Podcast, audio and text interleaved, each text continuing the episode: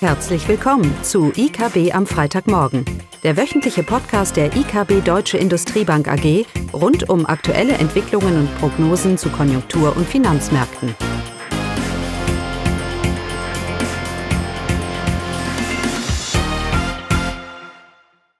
Hallo und willkommen zu IKB am Freitagmorgen. Heute mit mir Eugenia und wir haben einen Gast, wie angekündigt auch schon bereits beim letzten Podcast.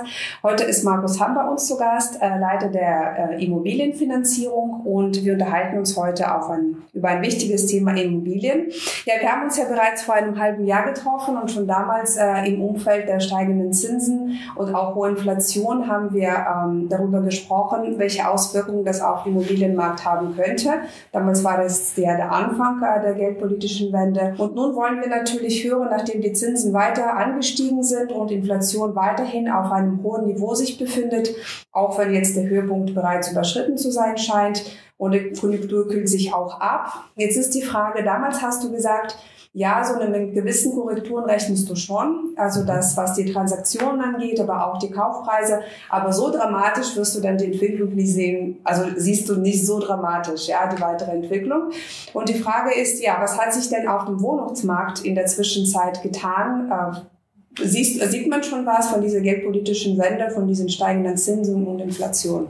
Erstmal guten Morgen in die Runde. Ja, Eugenia.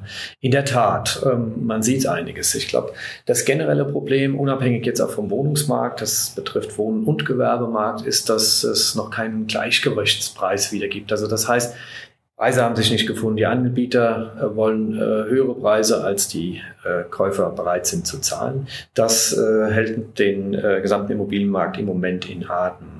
Aber auf dem äh, die Frage zum Wohnungsmarkt. Ne? Dort äh, ist es so, dass tatsächlich durch diese geldpolitische äh, Maßnahmen insbesondere die Neubautätigkeit doch sehr stark zurückgeht. Wir haben ähm, in diesem Jahr, im, im vergangenen Jahr äh, 20 Prozent weniger Baugenehmigungen. Das wird sich auch weiter fortsetzen, sodass wir äh, davon ausgehen, dass im Jahr 24 äh, nur 200.000 Wohnungen gebaut werden. Das ist die Hälfte von dem, was eigentlich notwendig ist. Das gibt natürlich Druck auf die Mieten. Das ist äh, auch schon abzulesen. Also ähm, die Mieten werden steigen und ähm, sind auch schon dabei. Da gibt es ein ganz drastisches Beispiel, gerade veröffentlicht. Der Immobilien Scout hat da eine Auswertung gemacht. Für Berlin ist tatsächlich im ersten Quartal 2023 bezogen, aber wirklich nur auf die Neubauten, also Neubau-Erstbezug, sind die Mieten um 8,8 Prozent gestiegen. Es ist unfassbar viel und äh, so viel wie noch nie seit der Aufzeichnung. Ähm, ja, letzten Endes äh, weniger Mieten, äh, weniger Neubauten heißt höhere Mieten. Und ähm, dann ist eben noch die Frage, was passiert mit den Kaufpreisen. Und äh, da, da sehen wir also ein uneinheitliches Bild bezogen auf Neubauten und auf Bestandsimmobilien. Bei den Neubauten ist es so, dass zunächst einmal die Preise auch gleich gehalten werden. Da ist auch von nicht viel Korrektur auszugehen da sage ich mal maximal 10 Prozent, aber äh, Bestandsimmobilien, also ältere Immobilien, und da halt eben je älter, desto höher möglicherweise auch der Preisverfall, ähm, die, äh, da erwarten wir dann doch schon Korrekturen von 20 Prozent und mehr. Ja.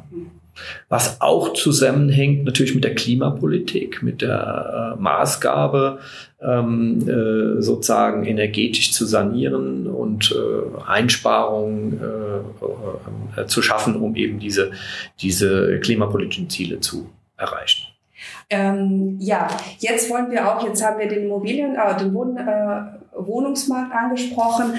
Ähm, jetzt wollen wir auch auf den Büroimmobilien zurückkommen. Auch äh, man liest in den Zeitungen in den USA ist ja ein enormer äh, Leerstand der Bürogebäude zu verzeichnen. Dadurch eben, dass äh, Corona-bedingt Homeoffice-Möglichkeiten natürlich da sind und äh, was auch äh, eine starke Auswirkung auf den Büro, äh, Wohnungs-, äh, Büromarkt hat. Und die Frage ist, wie sieht es denn äh, in Deutschland aus? Haben wir auch so ähnliche Zustände, dass der Leerstand enorm ansteigt? Mhm. Also die, äh, um das direkt zu beantworten, die Szenarien, wie sie im Moment in, in den USA skizziert werden, die haben wir hier nicht und die sind auch nicht zu erwarten. Mhm. Gleichwohl, und das haben wir auch schon beim letzten Mal festgestellt, ähm, erwarten wir schon, ähm, dass die Leerstandsraten wieder steigen. Wir waren allerdings auch bei historischen Niedrigstständen. Wir erwarten, dass in den großen Städten dann ähm, die äh, Leerstandsraten äh, zweistellig werden, also äh, 10 Prozent, um die 10 Prozent sein werden.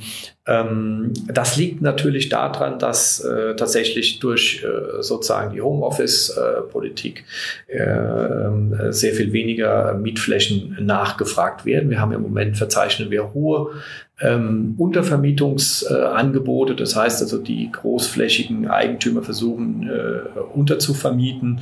Das ist allerdings nicht dramatisch, nicht so dramatisch, denn äh, finden uns ja hier in den Innenstädten, wo sozusagen äh, frei werdende Flächen dann auch umgenutzt werden können. Aber nochmal speziell ähm, äh, letzten Endes zu den äh, zum Situation am Büromarkt. Wir haben dort ähm, äh, eine entsprechende Nachfrage, insbesondere nach hochwertige, äh, ausgebauten Büroraum. Woran liegt das? Das liegt an mehreren Faktoren.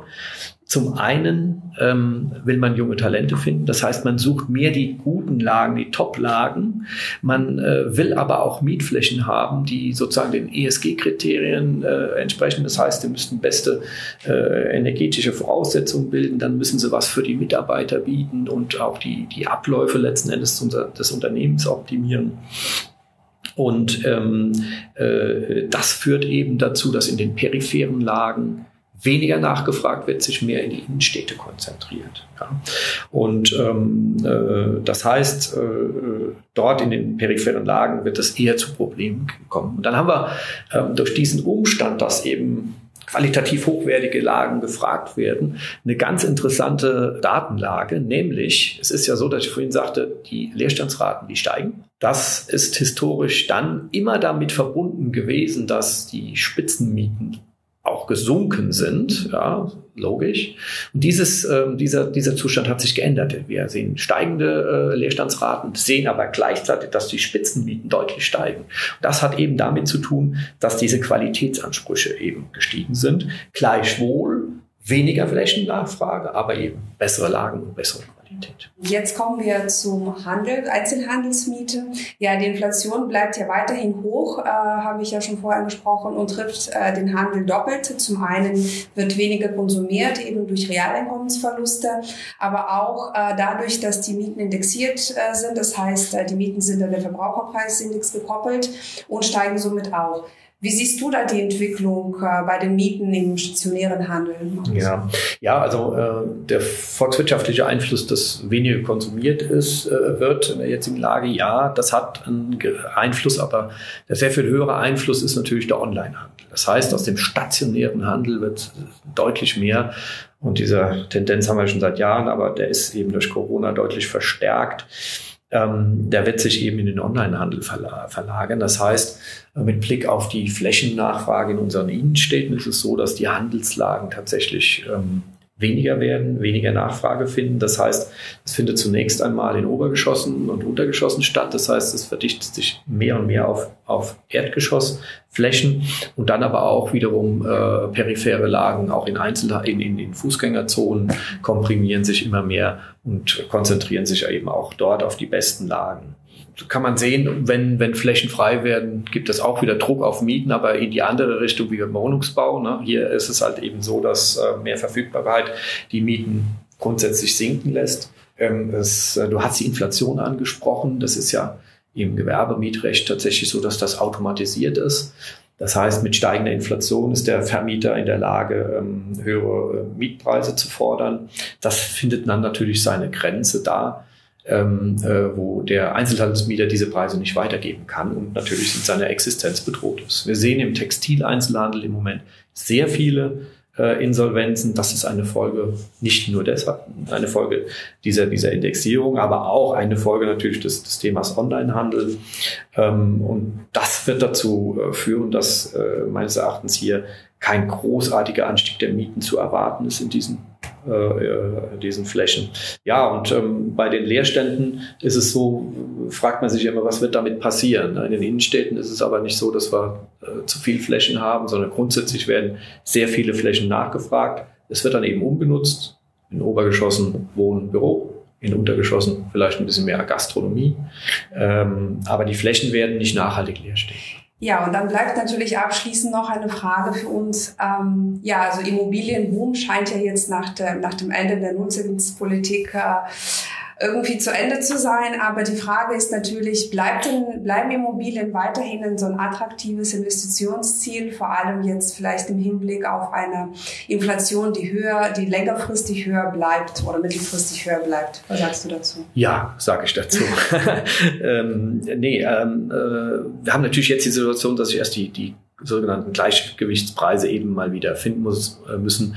Das heißt, der Transaktionsmarkt muss wieder funktionieren ähm, dass ein fairer Preis eben nachgefragt und gezahlt wird.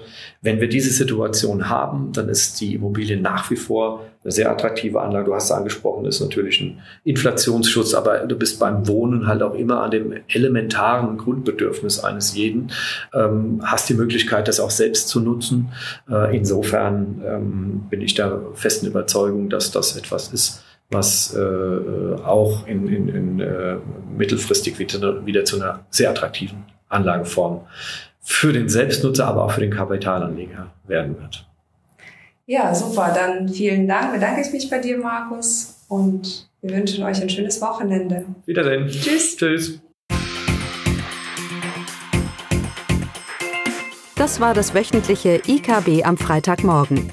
Sie wollen immer über neue Ausgaben informiert bleiben? Dann direkt den Podcast abonnieren.